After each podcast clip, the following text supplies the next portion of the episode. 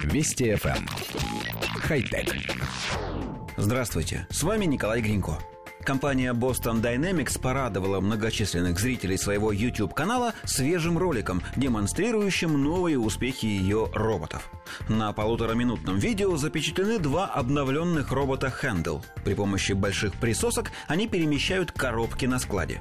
При этом внешне обновленные роботы на двух колесах напоминают крупных нелетающих птиц, благодаря длинной шее, а также расположенному сзади противовесу. При помощи присосок эта модификация робота может поднять груз массой до 15 килограммов. При этом длинный манипулятор позволяет роботу складывать объекты в стопки высотой в человеческий рост.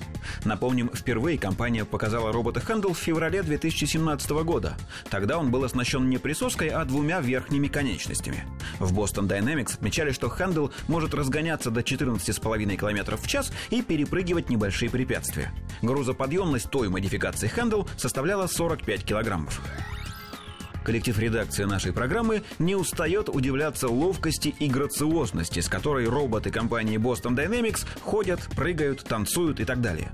Да, первые образцы не отличались особой грацией, но компания улучшает старые модели и производит новые с такой скоростью, что кажется, будто они уже завтра смогут танцевать фламенко и вышивать крестиком.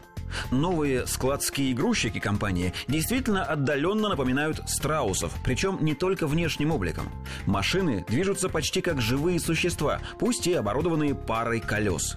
Кстати, отметим, что еще 10 лет назад никто даже не предполагал, какое распространение получат системы, передвигающиеся на двух и даже на одном колесе.